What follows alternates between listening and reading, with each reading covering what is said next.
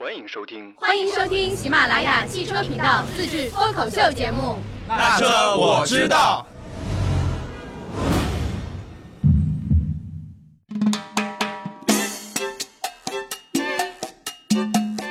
Hello，大家好，欢迎收听本期的那车我知道，我是范范。大家好，我是周老师。对这期节目呢，其实我们是带有一点点总结性质啊，因为已经到了年底了，再过几天我们就要迈入二零二零年了。然后呢，通常到了年底，习惯性的动作，大家都喜欢做总结，对吧，周老师？啊，对的，因为通过做总结呢，可以得到很多的信息。像现在啊，喜马的激活用户已经超过了六亿啊，六亿朋友。然后每天关注汽车频道的听众呢，也会有很多。那么到了年底，我们会做些什么总结呢？其实周老师啊，我们很怕做总结，对吧？每次就是一到年底，各种部门总结、什么个人总结都很困难啊。其实因为我们是汽车频道嘛，我们也做了很多年的汽车行业。那到年底的时候，我们习惯性呢会去总结一下每一年度的一个汽车市场的变化。那前些年呢，汽车市场非常好，一到年底总结的时候，大家都很高兴。眉飞色舞啊，对啊，销量又增长了多少多少，对吧？但是今年二零一九年对于整个中国的汽车市场来讲，相对来说是一个比较困难的一年，嗯对吧？销量滑坡，这是不争的事实。嗯但是我想说的是什么？在这个困难的市场的背景下面，怎么讲？就是几家欢喜几家愁，嗯产品力强的，价格有诚意的。对吧？甚至包括终端优惠给力的等等这些好的品牌的车型的话，依然取得了不错的销量。那当然也有一些车子总体来说卖的不是很好，对吧？可能需要二零二零年继续努力。嗯，再加把力。我们前段时间呢也看了一下汽车频道的相关数据啊，就是各方面的数据有包括收听习惯呀、关键词搜索呀等等等等，再加上主播制作内容对每个各个车型的这些关注度这些，然后综合评出了关于二零一九年喜马拉雅平台上的年度车型榜单。哎，在今天的节目中呢，我们就跟大家来公布一下这个榜单的情况，来看看哪些车型是喜马用户最为关注的。啊，对的。啊，顺便说一下，以下排名不分先后。对，不分先后。好，我们马上进入正题啊。第一个奖，年度风云 MPV，广汽传祺传祺 GM 八。第一辆车是一辆 MPV，对吧？对一辆比较大型的 MPV。对，就大家知道，在 GM 八没有上市以前，其实这个市场的话，基本上为别克的 G 幺八所垄断的。那大家要买一辆大的 MPV，不管是商用还是家用的话，买 G 幺八的人可能商务用途更多一点，家庭用途会少一点。那么为什么说我们说 GN 八是一个年度风云的 MPV？首先，它是一台宜商宜家的 MPV，配置非常的丰富。然后总体来说，广汽的这样的一个做工的加持，它的做工非常精良。对于很多用户来讲的话，买这台车，它第一作为平时公司里面的一些商务接待用途啊，没问题，空间够大，坐着舒服，有面子，对吧？然后另外一个，相对来说，这台车的价格也是比较实惠的，买回去以后，同时可以兼顾家庭的使用。那大家想想，现在国内很多二胎的家庭嘛，那开车出游的话，如果说带上孩子，再带上老人的话，显然，一台七人座，每一个位置都能坐得比较舒服的 MPV 是一个很好的选择。嗯，那综合以上理由啊，所以广汽传祺的这个 GN 八获得了我们这边的年度风云 MPV 的称号。嗯，第二个奖项是年度最具影响力 SUV，福特福特领界。啊，福特领界。那最早我看到这台车是去年的广州车展，当时就亮相了嘛。当时在展台上我就觉得这个车上市以后应该会获得一个不错的一个销售成绩。为什么这么讲呢？大家知道福特它成立的 d 就简单来讲就是，不管是进口的福特，还是国产的福特，甚至是福特旗下的林肯，它都可以在统一的销售服务商那边进行购买和维修保养。这其实对于一个品牌来讲的话，也是开了先河的。不然的话，我们大家买一个车，比如说你买了相同品牌，但是不同合资企业的，其实你都是不通用的店里面比较麻烦。这点来讲的话，福特还是比较考虑消费者的实际的一个使用习惯的。那么，为什么讲福特领界这辆车子能够获得一个具有影响力的 SUV 呢？那第一个，它还是秉承了福特品牌的一个 SUV 的精良的做工啊，充分契合我们中国消费者的一些使用习惯。那对于一台家用的 SUV 来讲的话，它的无论是空间啊，然后它的一些配置啊，以及1.5升的这样的一个发动机都完全够用。然后关键是它的价位从十万多一直到十六万多，是一个非常合适的，我们讲是主力的 SUV 的消费的这样的一个区间，对吧？然后确实上市以后，总体来讲，在福特整个系列里面，它的销量还是不错的，对吧？俘获了很多车主的青睐。嗯，第三个是很多年轻消费者会比较关注的年度最受关注新人奖——长安马自达次时代马自达三昂克赛拉。啊，这个车名很长啊，次世代马自达三昂克赛拉。对，那其实简称就是马三嘛。嗯，啊，其实马三在中国的就是消费群体里面，对它的这种运动性啊，包括漂亮的外观啊，大家都有一定的认知，对吧？那新的马三换代以后呢，其实当时我们最早看到的可能是海外的新闻，日本那边，就大家知道马自达是一个。出黑科技的企业，那之前马三的话，它是新马三，它有一个压燃发动机，对吧？就是它的发动机可以通过火花塞点火，也可以通过就是高压使汽油自燃，对吧？不用火花塞去点。这个东西的话，其实还是在发动机领域里面属于比较高科技的技术啊。啊，当然目前国产的。次世代马自达三昂克赛拉呢，暂时还没用到这个压燃技术，但是未来那个据厂方宣称的话，未来会把这个技术用上。那所以这是一款，第一，它还是秉承了马自达的一个比较极致的这样的一个精神；第二个呢，总体来讲，它还是一台。偏向运动的科技的定位的这样一台车，然后又是年轻人喜欢的，所以我们给了它一个最受关注的一个新人奖的称号。嗯，接下来这个奖项是年度时尚车型——长安汽车 CS 八五酷配啊。酷配这个名词啊，最早的话是一个轿跑车的一个专属名词，它代表了这辆车既有轿车的这样的一种乘坐舒适性，同时有跑车的这样的一种运动的风格。但慢慢慢慢的，SUV 也把这种跨界的风格给融进去了。那酷配已经不再是一个轿跑车的专属名词了。那我们市场上其实可以看到很多很多酷配的这样的一个 SUV 的。造型啊，SUV 它兼具了 SUV 的高底盘的通过性，同时呢，它的车的上半身更具的流线，更加的时尚。长安汽车的 CS 八五酷配呢，就是这么一台啊，把霸气的外观，然后又融合了一个酷配的元素，它定义了一个 SUV 的一个新的时尚。关键是它的价格也不贵。对吧？更更符合普通用户的这样的一个对一个时尚外观车型的喜好和购买的能力的一个判断。嗯，接下来这个奖项也比较接地气啊，最受年轻家庭欢迎 MPV，吉利汽车吉利嘉际啊，吉利嘉际。那大家知道，其实这两年吉利出的那些车子啊，它的科技含量啊，包括它的性价比啊，都非常高。那吉利嘉际就是这么一款。车型非常，为什么说它受年轻家庭的欢迎呢？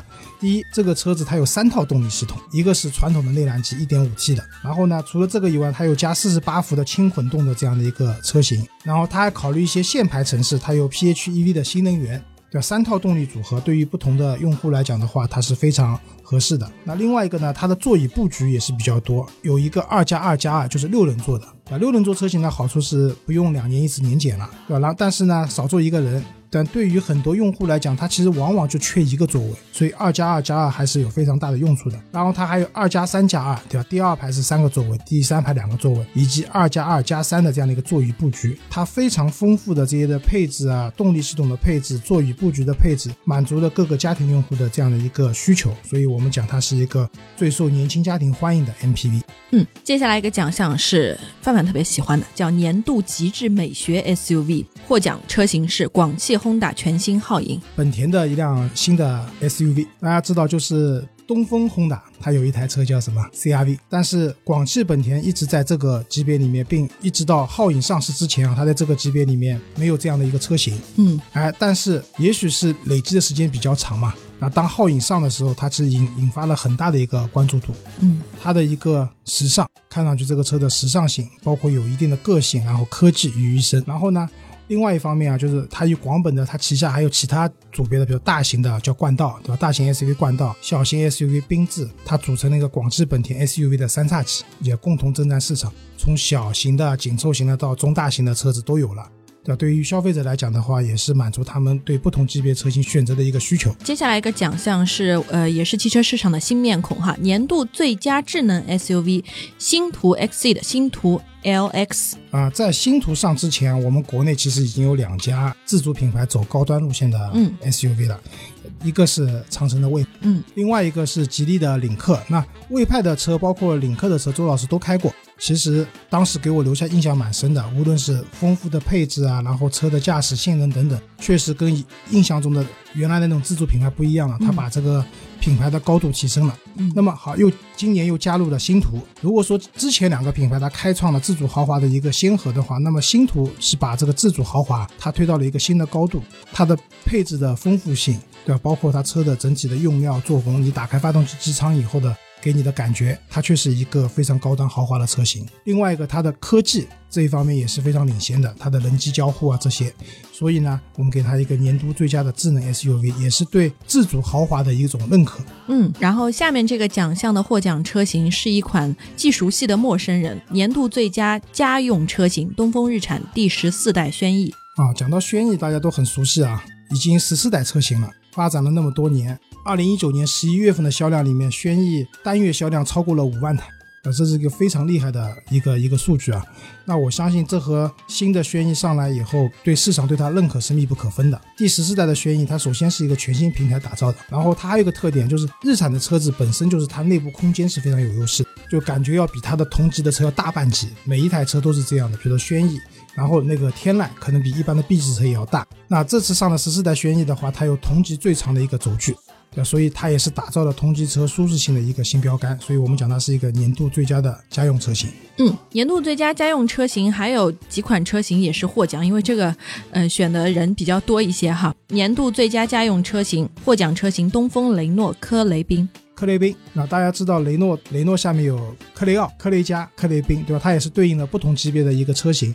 那科雷宾的话，它是一台小型的 SUV。那怎么讲？就是大家知道，就小型 SUV 啊，在考虑空间啊各方面的因素下，其实它一个灵动的造型已经成为趋势了。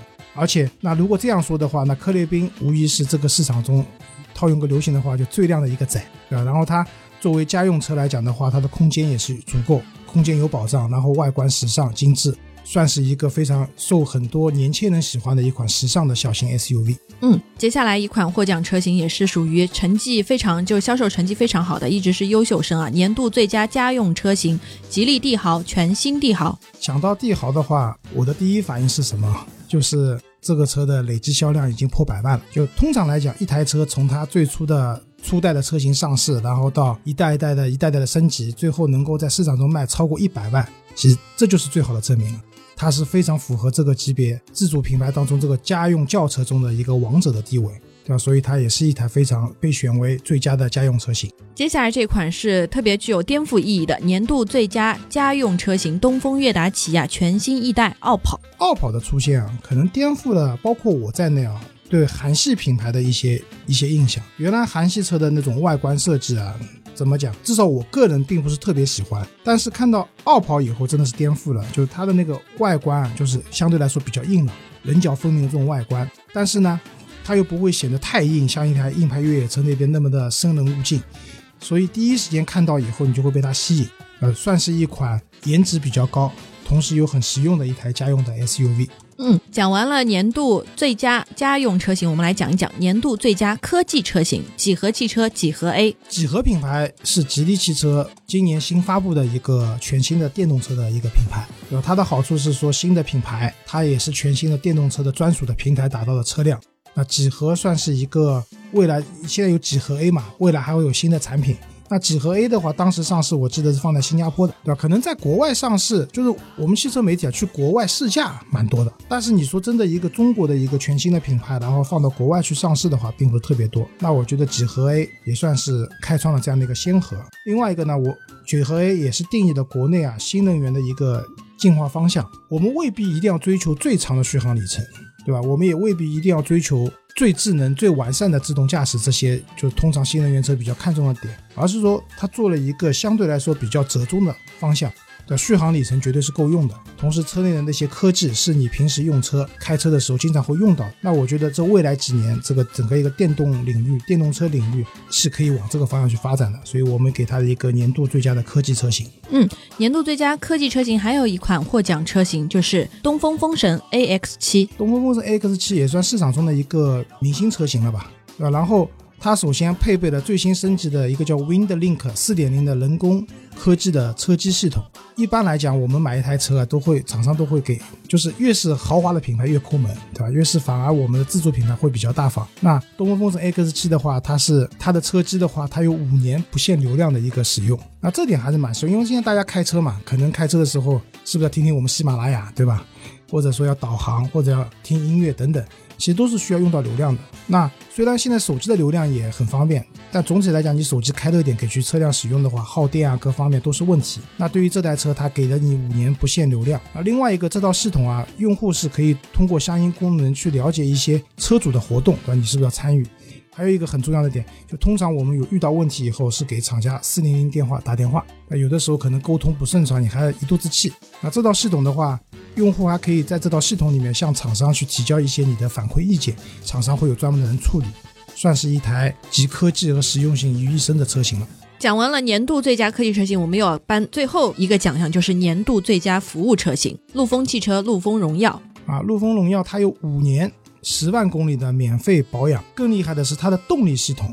那我们讲一般的内燃机车的动力系统就包括发动机、变速箱嘛，就这个也是车辆的其实一个成本的大头。如果过保以后维修其实还蛮贵的，所以它的动力系统提供三十万公里的一个包修。就什么概念？如果你不是开这个车去做那个网约车啊这些生意的话，作为家庭使用的话，你一年我算你开两万公里，它的动力系统能保你十五年。对吧？然后加上之前的五年十万公里的免费保养，这台车买回来以后，算是一台可以使用无忧的车型。嗯，很名副其实啊。它也是开创了自主 SUV 的这样的一个售后服务的一个新的里程吧。嗯，就给到它一个年度最佳的服务车型。嗯，还有一款车也获得了年度最佳服务车型奖项，就是一汽大众捷达品牌捷达 VS 五。一汽大众的捷达品牌，听这个名字嘛，就是车后面就会有一汽大众的几个字嘛。说明什么？就是首先这台车它是一汽大众的品牌背书。那一汽大众对于造车的这样的一个经验来讲的话，虽然这个品牌是一个新的车型 VS 五，对吧？但它的三大件，发动机、变速箱，包括它的底盘、悬挂这些，肯定是有保障的。然后呢，它首批车主是享受五年十万公里的一个质量担保，并且送三年六次保养，对吧？这个听上去呢，也是一个非常长的，就是你发现没有？就是五年十万公里都是一些长保养的。一个一个门槛，嗯，对吧？然后加上三年六次保养，其实一万公里做一次保养的话，一年开两。刚才按照我刚刚计算，一年两万公里的话，六次保养也够了。对，所以我们也给了，就是也被选作 VS 五年度最佳的一个服务车型。嗯，还有一款年度最佳服务车型，一汽丰田亚洲龙。啊，亚洲龙，亚洲龙是周老师个人比较喜欢的一台车子啊。就大家知道，丰田其实，尤其丰田的高端品牌雷克萨斯，素来以服务好。著称，服务好文明，对吧？亚洲龙虽然是丰田旗下的品牌，是丰田的，没有在雷克萨斯，但是它几乎享受了。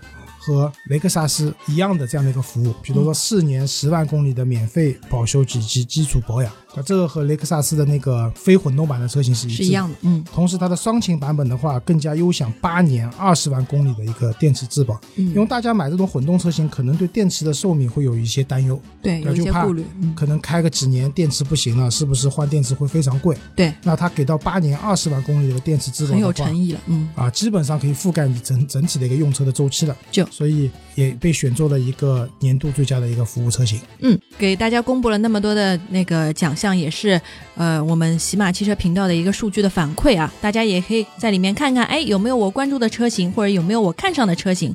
那么其实本期节目也就差不多要进入尾声了，我来先讲一下本期节目的互动话题。在你的心中，二零一九年哪款车堪称是年度车？留下你的答案，就有机会获得我们送出的精美礼品哦。啊，还是我们精美的喜马的台历啊，对，而且我们这一次台历做的特别漂亮，欢迎大家自用也好，送给朋友也好，也是非常有排面的，对，很有面子的，对对对对，性价比特别高。那这期那车我知道就到这儿了，我们下期再见，拜拜。谢谢大家收听，拜拜。